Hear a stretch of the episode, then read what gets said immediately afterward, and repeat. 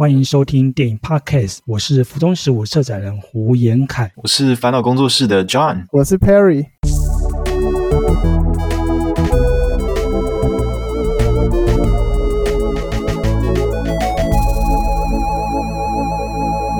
啊，今天很开心可以邀请到浮中十五的策展人胡延凯来。跟我们分享 府中十五这个活动，然后今年刚好是十周年嘛，然后也算是比较盛大嘛。那我想很多听众可能不一定知道府中十五，可不可以就先请您介绍一下这个活动？好的，好，各位朋友，大家好。府中十五，它的全名叫做府中十五新北市纪录片放映院。那它是位在就是新北市的板桥。如果说我们搭捷运的话呢，就府中捷运站出来，大概两分钟就可以看到这个府中十五的这栋建筑物。其实当年就是新北市政府为了要推广所谓的纪录片这个放映，然后就特别开辟了府中十五的这个纪录片放映院。一开始原本是以呃推广跟放映纪录片为主，但后来因为其实纪录片本来就在整个电影。里面它不是主要的一个类别，所以后来就会根据呃每个月或是每隔两个月会有一些特别的主题啊，就慢慢开始会有一些所谓的剧情片，然后可能也会有一些纪录片或是有一些动画片，然后我们就根据每一个主题来做呃每一期的影展的一个规划。那今年就刚好迈入了第十年这样子。哦，那那听起来一开始从纪录片，然后一路走到现在，等于是为期两个月的放映活动，这是对，就是每两个月为一期的一个一个主题影展的活动。以这种电影放映的这个活动来说，算蛮长的，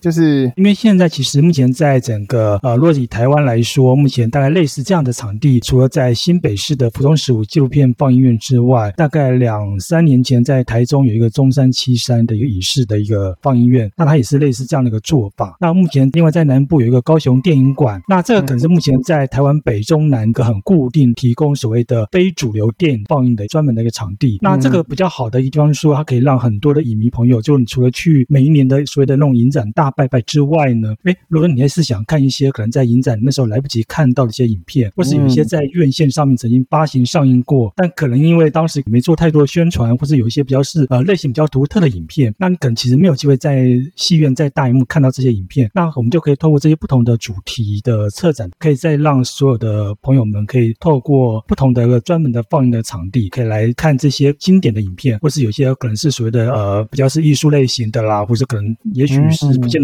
得商业，但就是通过这样的影展的策划，可以让很多的影迷朋友固定有一个地方看各种不同的好片子。哦，其实如果像我们的听众应该知道，我们之前有跟 TIDF 合作嘛，就是纪录片影展，然后也有跟影展，对，也有跟那个月影展，然后也有跟南方影展，其实都有都有聊过。所以其实我想，如果对北部的朋友。然后像刚刚讲的，如果他们错过了刚刚提到的这些影展，其实是有机会在你们这样的活动中，可以再看到一些比较平常不太放映的片子。嗯，比如说像我们这次的十一、十二月份，因为是特别为了要庆祝福中十五十周年嘛，所以我们这次的这主题就叫无限。那无限其实当时定这个主题是希望说，因为我们即将迈入下一个十年，那其实无限就是代表说人生有未来无限的各种可能性。那在这个主题里面，我们十一、十二月份其实通常就是对于台湾的朋友来说，比较重要的活动，比如说像有一些同志游行，啊、那其实也希望说，就代表说，爱其实是没有没有国界，然后没有性别，没有没有没有各种的那个之分。那所以也希望说，其实透过无限这样的主题，其实也可以表现就是爱的各种的可能性。对哦，嗯，那因为我看你们这一次的跟往年是不是不太一样？嗯、就是这个十周年的活动，嗯、对，嗯，因为十周年，所以就会有一些特别的企划的活动。对对对，就呃，就我是说我我是想要了解说，这一次就是十周年的企划跟就是往年。有什么不一样，或者说有什么特别值得大家去参加的？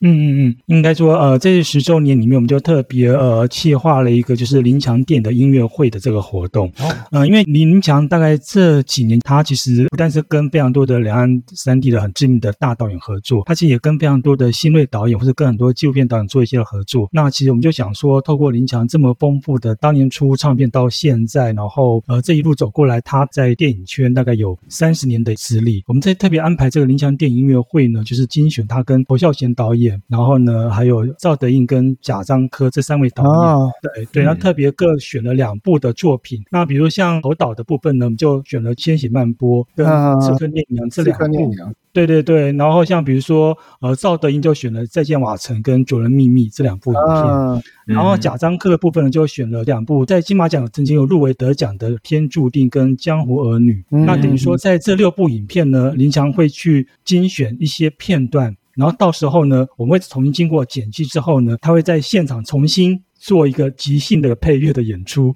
也就是说，到时候那个片段的音乐呢，会跟原本的电影的配乐几乎是完全不一样的，等于是一个音乐的一个再创作。对，所以我觉得其实这是一个非常呃，其实很特别的、很有意思的一个活动，就是到时候观众进到现场去之后呢，你可以去重温这六部影片的一些精华片段。可是你听到的音乐呢，是你跟你当初在看这个影像的那个配乐是完全不一样。这个真的蛮酷的，对，给观众会是一个很大的一个惊喜。哇，这真的很特别，有点像是那种默片时期，他们会有一个配乐手直接在现场演奏，在现场伴伴奏。对对对对对对，有点类似这样的概念。对，那我们现在还在想说，不知道到时候是会把原本的电影的那个配乐把音轨拉下来说是把它整个这样搭配起来。目前还在看林强这部分的他的一些规划。嗯哦，那这个，因为我看林强在你们这个活动算是大活动嘛，那同时有另外一位也是焦点影人是周美玲导演，对不对？对，周美玲导演，我知道他是在同志议题，或者说 LGBTQ 这个领域，对，他也算是蛮有意思的。就这次怎么也会想要找周美玲导演？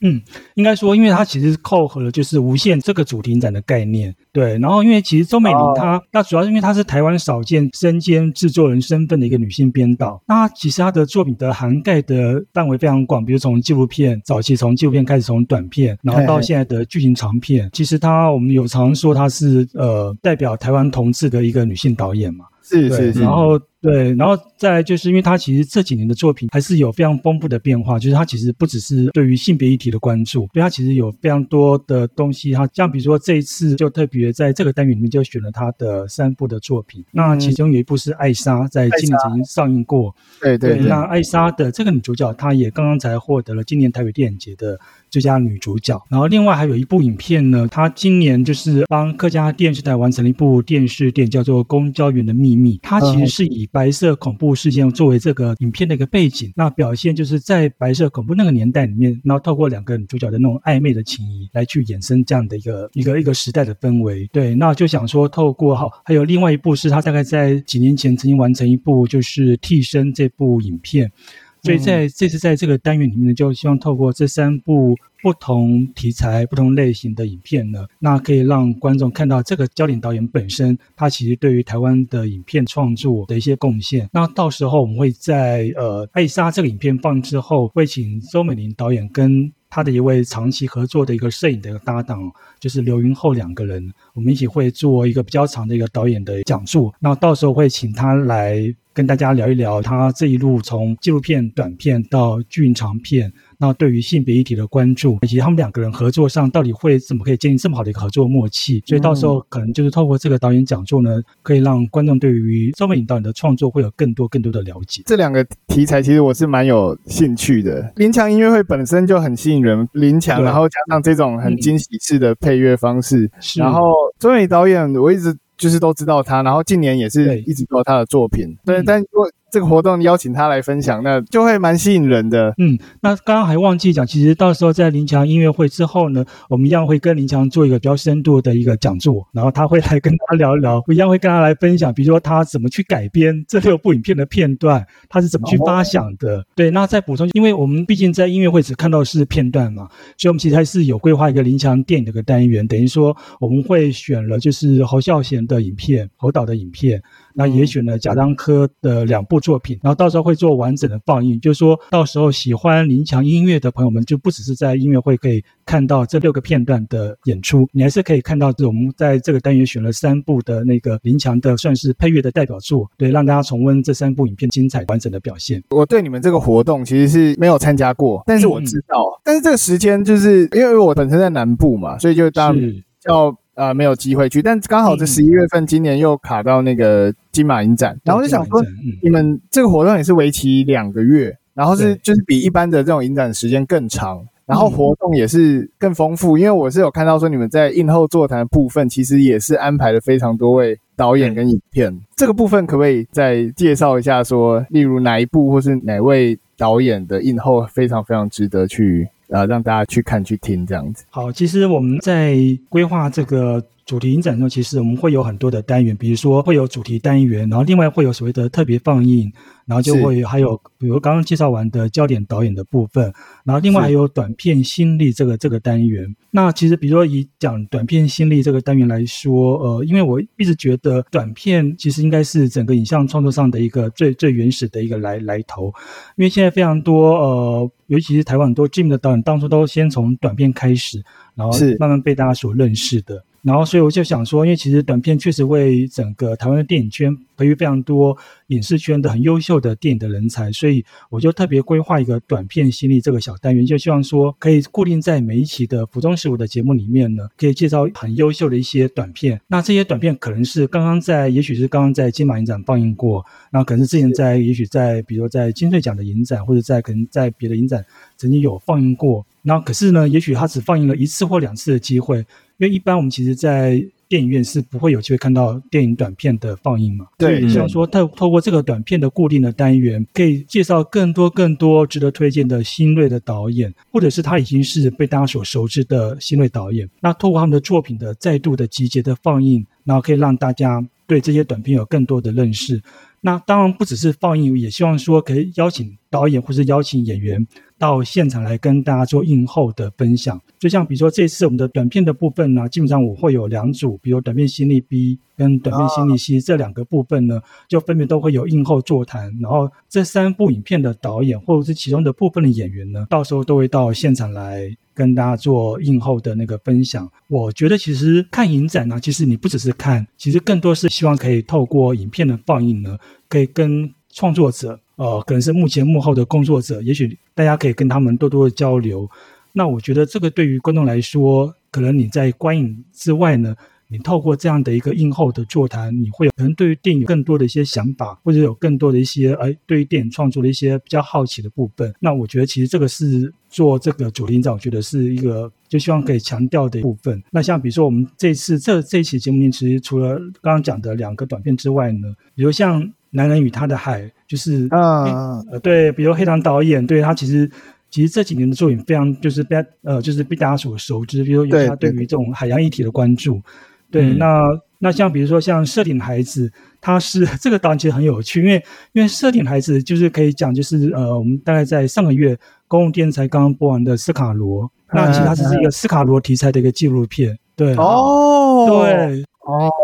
这么一讲我就知道了，呃。对，那其实这个这个纪录片其实非常有趣，因为它是把动画跟所谓的戏剧重现跟访问把它结合在一起。对，所以如果说你你当初看过斯卡罗这个电视剧，那你可能对于这个纪录片，他去追溯当年那一段，就是那个就是美美国的那个商船怎么来到了台湾，然后中间到中间到底发生什么事情？对，然后所以我就觉得请这个导演来映后跟大家去分享，然后可能也许可以透过他的一些观察，可以让大家看到一些哦，可能我们在看电视剧之外。所不了解的一些真实的一些部分，对，嗯、那其实这个我我都觉得是透过映后，突然是一个呃非常有趣的一个分享跟一种一种体验。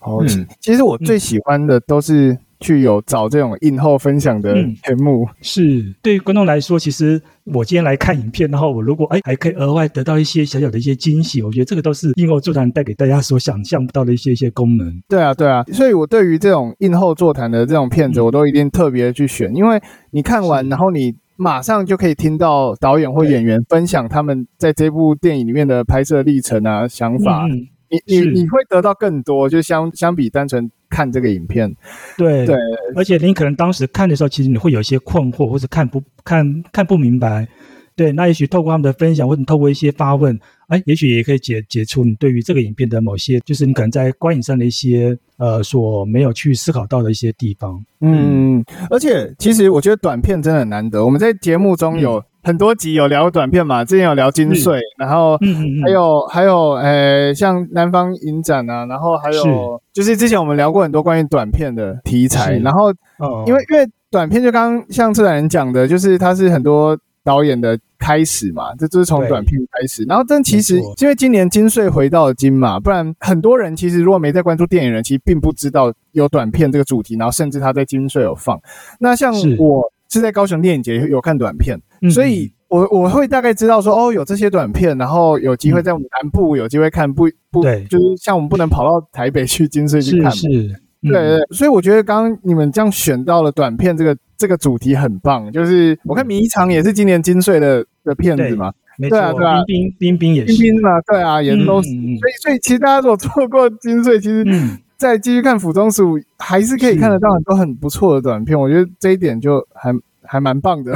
我自己对啊，我觉得对于对于喜欢看短片的朋友，应该会觉得哇，这是一个好好棒的一个一个机会跟场地这样子。对，像少年阿瑶去年高雄电影节也放过嘛，所以所以对啊，这都有。快乐出凡也是啊，就是金穗有放，嗯、对啊，是对，所以我我觉得其实就是呃，为什么会想要固定做短片单元，目的也就是说，呃，希望可以推荐更多更多的新锐的创作者跟观众，让观众多认识。那也希望说。观众可以透过这样子的，就是很创作、没有包袱、没有各种的这种设限的的影片的表现。我觉得就是你看，比如说一场里面我们有有三部短片，那可能三个短片的那个主题也都不一样。那我觉得，如果如果今天你是观众，你不小心走到了福中十五的放映院场地，你看了看了一场的短片，你可能会有三个不同的体验跟三种不同的惊喜在里面。那那除了短片这个主题，我看你们也有跟海洋，然后也有跟女性有关展。嗯嗯，对，女性其实刚结束而已嘛。我记得十月那时候女性影展结束没多久。对对对对，这个是那个影展的延伸吗？还是？哦，应该是这么说，因为女性影展他们其实，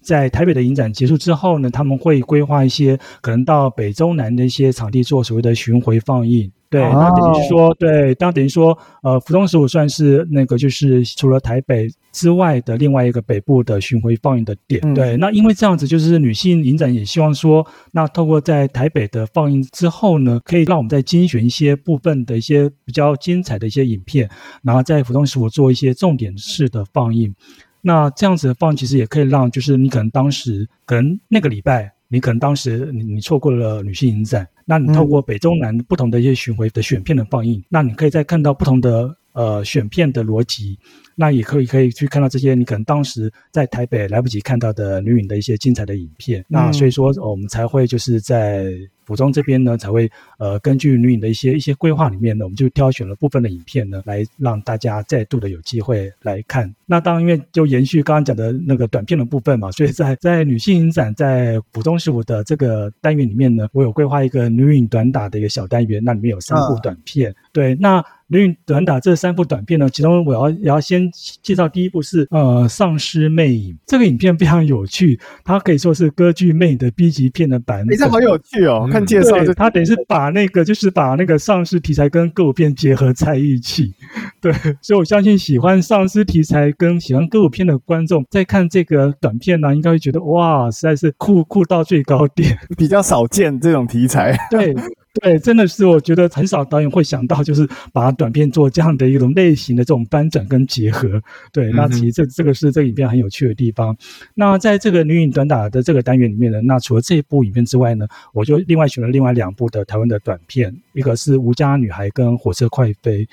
那其实这两个短片，我觉得都非常的厉害，非常的精彩。在这个女影短打这个单元里面呢，你不不但可以看到丧尸，你还可以看到 两个精彩的台湾的短片。然后我们在这个单元里面，到时候也会请到《火车快飞》的导演跟这个影片的那个监制到现场来跟大家做映后的 Q&A 交流。哦，太好，又有映后可以听。对对对对对对对。嗯，而且《火车快飞》这个短片呢，我想这边再稍微多提一下，就是这个影片的合作其实蛮特别的，因为这个影片算是呃美国的一个算是大学的毕业制作。那因为美国的学校有规定说，就是说呃，因为这个同学他是他是主修的主修的是制片制制作的部分，那当时学校要求他们必须要找一个导演来做合作。那刚好呢，这个制片呢跟这个导演呢在台湾曾经是同学，哦，所以他就说，他就，所以他就特别跑来台湾说，哎，我想要请你来帮我的这个毕业制作担任导演，就问他有没有这个兴趣。然后这个同学就觉得说，哎，好像他对这个题材也是觉得蛮蛮好奇的，于是乎就促成了就是这个美国同学回到台湾来，就拍了一个美国大学的一个毕业制作的一个短片。哇，这个过程也太有意思了。对，太有，因为通常我们看就是通常大部分短片都是导演自己身兼制片嘛。对。对对，而且就是你很很很少会看到说，哇，一个短片，然后制片要专门从美国飞来台湾，然后呢拍一个台湾的故事，再回去作为美国大学的毕业制作的的作业。对，所以我觉得光是这样的一个合作，其实这是一个蛮有趣的过程。那这个这个女性影展的时间是十二月八号开始呢，我们就会有一些女性展的在府中的一些放映的场次。那大家可以去那个去 Google 一下，就是那个府中十五，那你就会看到有那个府中十五的，我们在官网上面会有详细的那个放映场次跟节目的介绍。对，那你也可以去下载府中十五的那个电子的现场手册，里面有更完整详细的资讯。在里面，嗯，那在女性影展的这个服装十五的这个单元部分，我想再介绍一部，就是在今年的金钟奖曾经获得了迷你剧集呃两个大奖的《光的孩子》啊、呃，这个影片其实、哦、对这个影片在今年的金钟奖获得了迷你剧集的那个电视电影的女主角跟编剧两个大奖，然后这个女主角她是非常资深的一个舞台演员，叫徐艳玲。对，那这个影片我觉得几乎就是一个演技大比拼的一个作品。不但是这个女主角演得非常的精彩，然后里面的几个配角，我觉得几乎就是在看这个作品。你就会觉得哇，光是看这三个演员互相在做演技上的那种那种较劲的表现，你就觉得哇，我觉得这是一个非常过瘾的一个一个电视电影的作品。那当这个题材，他也探讨非常多的议题，因为他讲到就是即将退休的一个舞蹈的艺术家，他回到家之后呢，可能他面临非常多的问题，所以他其实也探讨所谓的生死，然后返乡的议题，然后多元成家、代理孕母。所以这是一个，就是无论在题材跟对跟演员的表现，我觉得都是一个不容忽视跟错过的一一个很精彩的电电视电影。所以这次在女性展的这服装十五的这个单元，我们会特别把它再选进来。无论是在看演技或在看议题，都是都是非常丰富的一个一个电视电影。光的孩子，哦，蛮棒的。我当时好像有看金钟奖，对这一部有点印象，但我也应该没有看过。对。有点可惜，我还没看这部。那那我们回到十二月的主题放映好了。好，十二月的主题单元里面呢，呃，我想先介绍两部，就是呃，曾经在 OTT 平台播映过的两个网络剧。呃，一个是台湾跟泰国首度合作的《恋爱无名氏》，其实这个是改编自泰国真人真实的 BL 剧。那他用戏中戏的方式揭开所谓的那个泰国 BL 影视圈的一个黑暗的内幕。那原本他在网络平台是分，我我打个岔，泰国能播这种东西吗？哦，它不是限制级的影片哦。哦，对，因为 BL 剧其实跟所谓的同志的那个影片，它的那个、嗯、那个叙事方式是不一样的。哦，原来如此。对对对对对对对，所以它它没有它没有那个尺度的问题。它其实主要讲的是那个泰国。BL BL 剧的这个影视圈的一些潜规则啦，对，哦、其实是在在讲这件事情。对，那原本它在网络平台是分六集播出，一集是六呃半个小时。那这次我们特别呢，就是推出三个小时的完整的电影版。就是原本你是在 OTT，你可能要分六次，你才够看完这部《恋爱无名氏》。我们这次就把它做了一个电影剪辑版，三个小时一百八十五分钟，然后你只要一张票价二十块钱，你可以坐在电影院里面看一个完整的三个小时的很精彩的一个 BL 剧的一个电视电影。哇，好爽啊！哇，对。对啊，你想想看，二十块钱的票价，然后可以看三个小时，哇！我觉得这个实在是应该是很过很值得，很值得，很值得。对，对，而且这个片中其实五个高颜值的鲜肉演员的表现，我觉得 呃，对于喜欢 BL 剧的观众来说，你们可以各取所需，因为五个型都完全不一样。而且《恋爱无名氏》它其实呃，它后来在 OTT 已经又推出了第二季。对，那我其实会希望说，未来如果有机会，可以再把第二季的电影版邀请来福东书做电影版的放映。对，嗯。嗯，嗯，这是其中第一部《恋爱无名氏》，然后第二个呃 OTT 平台的一个一样是网络剧叫《酷盖爸爸》，它原本是一个三集的一个网络剧，啊，就是我们这次就特别推出大概两个小时的完整的电影剪辑版。那其实《酷盖爸爸》它是根据台湾的一个嗯 OTT 平台的一个执行长的真实的经历改编的，它其实用透过轻喜剧的方式来描述同同婚平权的议题，那其实也在讲到就是呃同志透过国外孕母代理孕母成功得子之后呢。要如何面对可能是孩子的教养的问题。那可能你必须要克服外界一些异样的眼光，或是要怎么去克服伴侣之间要面临到的一些家庭的生活的矛盾。那其实这是一个非常有趣。那他的两个演员，一个是新加坡的演员谢家健，跟另外一个台湾演员林辉煌两个人来主演。那是一个非常非常轻松有趣。那我们这次这次将推出就是呢是一个比较完整的电影剪辑版。那酷盖爸爸，那这是在主题单元里面呢，就先。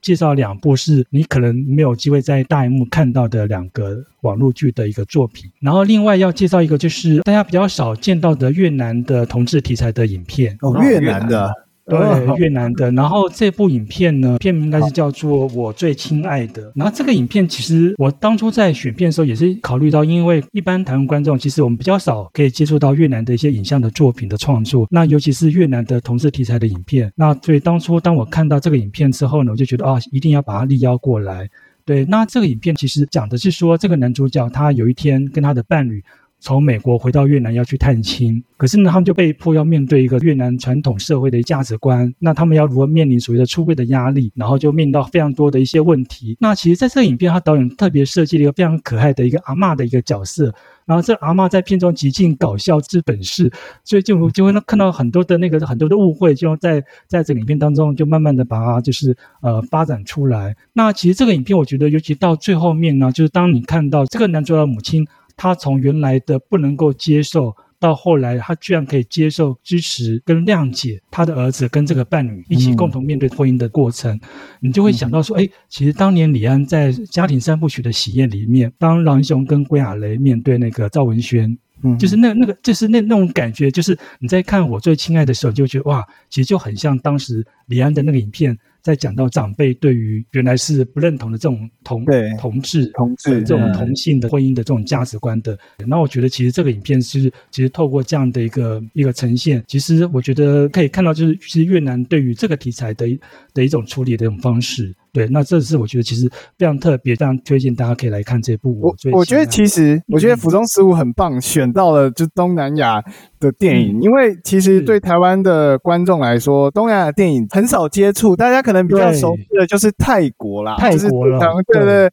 但是其他的像越南、柬埔寨、菲律宾，还是其他地方，对印尼的电影，其实。都已经进步到什么样的程度，或者说，他们用什么的角度去拍？嗯、其实一般台湾观众一来是不容易看到，然后对也没有也没有这些资讯，嗯，对，没有这些资讯。然后其实东南亚许多国家相对政治情况是保守的，所以他们在处理很多的电影题材的手法，尤其是像同志、性别、政治这种相关的题材，他们的处理手法会跟台湾完全不一样。就是对，因为因为像今年就我是亚洲电影观察团的团员嘛，所以我们看了非常多亚洲电影。那是，尤其是有东南亚电影，他在处理呃这些比较敏感一点的，不管是政治或情感，嗯、然后同性的这种议题，其实就是你会发哦，原来东南亚的片子已经进步到这个这个位置了。就是如果我们平常根本没机会注意到，所以府中叔选越南的片子，我觉得蛮惊艳的，就是。对啊，对啊，一般一般比较少嘛，就是很多影展也很少选东南亚片子，老实讲。对，因为主要是可能也担心观众无法接受，或是可能这个有票房的压力等等的一些一些考量。对，可是我就觉得，哎，其实很多的东南亚电影有一些不是那么的艰涩啊，不是那么的难懂啊。对，对，那我觉得不是就应该让他赶快利用透过这样的一个一个场合，这样的机会，让观众其实赶快多多多认识、多了解，就是可以去改变一些可能原来对这些东南亚影片一些刻板印象。是是是，嗯。然后另外在主题单元十二月的影片的放映的部分，呃，还有一部应该是在去年金马曾经放映过的。嗯，哎，不确定是去年还是，应该有一部曾经在戏院放映过一部叫《永远的我们》，它其实讲的是一对同志朋友，然后呢，呃，因为对方是突然得了一个早发性的失智症，然后最后呢，他要如何陪伴他的朋友去度过他的人生的呃最后的这一段时光？那他们就是决定就开着露营车去拜访各地的亲朋好友，然后希望透过一一趟很轻松的一个回忆之旅，然后也也因为这样的一个旅程呢，然后他们可以怎么样去面对？可能是在面对人生的那个最后的那一段的旅程，那我觉得其实在这个影片当中可以看到两个主角的那种很真挚、很朴实的演出。可是你会被他们那种那种面对疾病相互扶持那种情感被被打动。那我觉得这个也会让观众感受到，就是随着呃同志伴侣之间那种最真实那种情感的部分。那这个影片，我觉得它其实全片就充满了非常多，应该说有点悲伤、有点安详或者宁静的氛围。那我觉得也是在这个性别议题里面，我觉得也是一个题材上，我觉得比较比较特别。那也希望其实也推荐可以来看这部《永远的我们》这部，我觉得还蛮蛮抒情的，有有点有点点哀伤的一部一部小品的作品。嗯，然后另外还有一部新片是我的意外男伴，这是在上个月曾经在戏院上映过的。它其实讲的是一个希腊的一个跳水冠军的选手，然后他跟他的祖母相依为命的一个故事。有一天，他突然决定说他要去远走他乡，然后无不小心在游轮上就邂逅了一个德国的一个一个游客，然后他们就因为这样就展开一段非常暧昧的公路之旅。那其实这个影片，它其实呃，它的外景就是横跨了塞浦路斯啊、希腊、意大利等等地方。Oh. 那我觉得光是看这个片中这么多非常美丽的风光景色，我觉得你就会觉得哦，这个影片是就是尤其现在疫情期间，对大家已经很久都不能出国，对不对？那透过这样的一个一个所谓的公路电影，呃，也许可以满足我们就是无法亲自到这些地方去旅游那种那种感受。那尤其片中这两位这两位帅哥主角，其实就当时这个影片去年在国外推出来的时候，影评就说，其实观众光是凭这两个帅哥主角的那种可爱的那种表现，就几乎会让那个全球观众秒杀。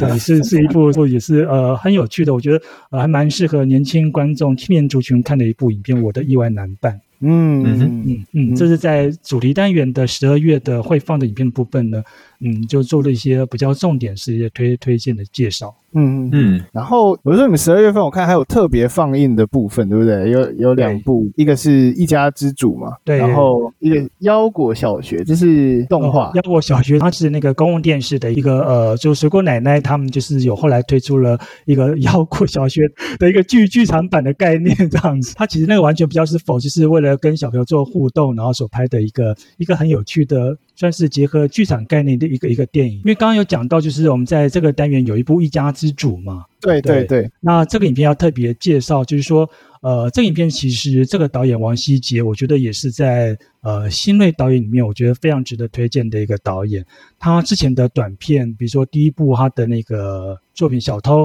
曾经获得金马奖的最佳短片。对，然后第二部他编导的短片《划船》呢，也曾经获得了金穗奖的最佳剧情片。那一家之主是王希杰他首度完成的第一部剧情长片作品。那这个影片它其实光是卡斯就非常的坚强啊。第一个女主角是香港的金像奖影后包起静，包起哦，男主角是台湾非常资深的金奖演员寇世勋，哇，寇世勋好久没有演电影了，对对对。然后另外呢，就是比如说柯佳燕、陆毅静，哇，这些都是金钟金马等级的。然后所以光是就是这四个卡司，你就会觉得哇，这个肯定是非常非常非常厉害。然后另外比如说配角，比如说李纯、曹然，对，就是对，都在片中都有非常的那种。就是那种就是客串的表现，可是就是就很有那种很有那种效果。那这个影片它其实呃细腻的表现，就是母亲在家庭里面的一种多重角色跟一种自我觉醒。它其实就用一种非常轻喜剧的手法表现了，就是夫妻亲友之间对于家庭跟爱的一种连结。那我觉得当初会把这个选来做特别放，也是因为方面这个是王希杰是他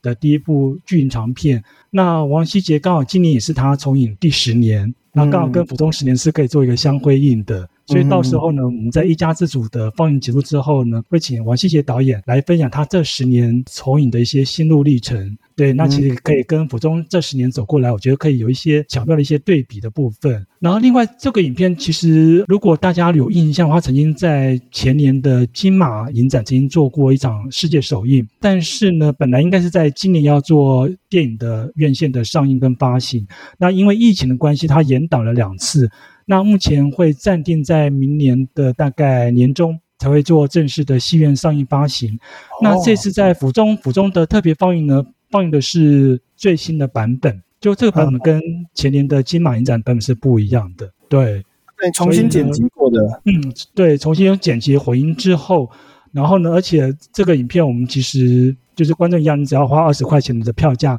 你可以看一部几乎是首映的一部一部院线的长片作品，然后又可以看导演亲自到现场来跟大家做映后的深入的导演讲座。所以我真的觉得，其实府中十五的观众，我觉得应该是。全台湾最幸福的其中一群观众，第一个是票价这么的低廉，然后你又可以看到是几乎是世界首映的作品，然后导演还把他请到现场来跟大家做深入的讲座，哇，我真的不知道还有哪一个影展这么佛心，就是对，因为像像很多影展今年都因为疫情的关系，就是很多影人没办法实际到现场嘛，很多都是线上。对，做线上的，对，对，嗯，对，所以我觉得这也是我们这次在做做府中的策展，尤其是呃，针对十周年的部分，我们其实就做非常多很用心的一些设计，就是尽量邀请一些可能是真的是大家还没看到、来不及看的一些新片，或是一些世界首映的一些影片，然后我们也更强调就是要跟影人导演做更多的互动跟交流嘛，所以也像刚刚你们所提到，就是为什么会安排这么多的映后的座谈，对，为什么会有这么多的导演讲座？嗯，对，那我觉得其实这个都是做这个市场，我觉得是最最可贵的地方。嗯嗯，而且我们还有很多影片其实是不用票价，你只要来电子锁票，你就可以进到现场来看，也太好了。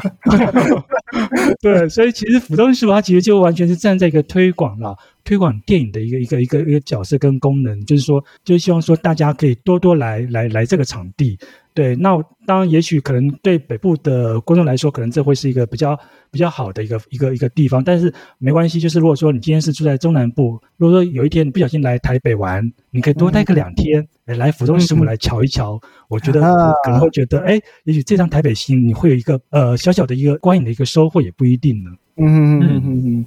因为我我有看到你们其实有一个非常有意思的，就是有乐龄族电影院、婴儿车电影院跟听世界电影院。对，这是这算是台湾首创的三个三个不同族群的电影院。对，等于特别有照顾到这种不同族群。对对对，尤其是听世界，我们在听世界这个电影院里面呢，我们就是呃每一场影片，我们都会请到一个口语老师到现场来跟大家跟这些视障朋友进行口述。口述的这种补充的这个，就是让他们更能够明白这些这些电影要传达的一些一些意涵。其实就有点有点像，就是早期默片不是都有都会请到一位辩士来来做一些解说嘛？对。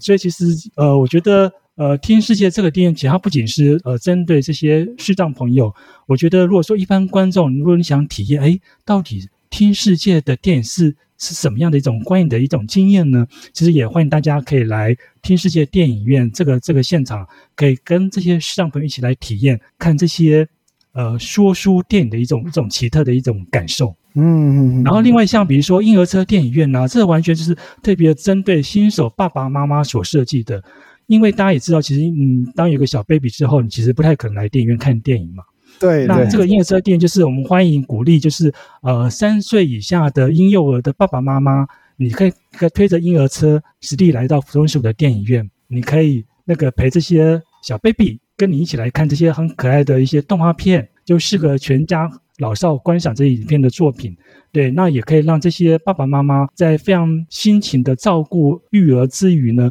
可以稍微有一点喘口气的一个空间。对，所以当初会有这个婴儿车电影，也是有这样的一个设计跟考量。嗯，诶，那那个放映的《鬼灵精》是最新的那个动画版吗？是最新的动画版，对对对。啊，所以是那个 Benedict Cumberbatch 配音的那个版本。对对对对对对对。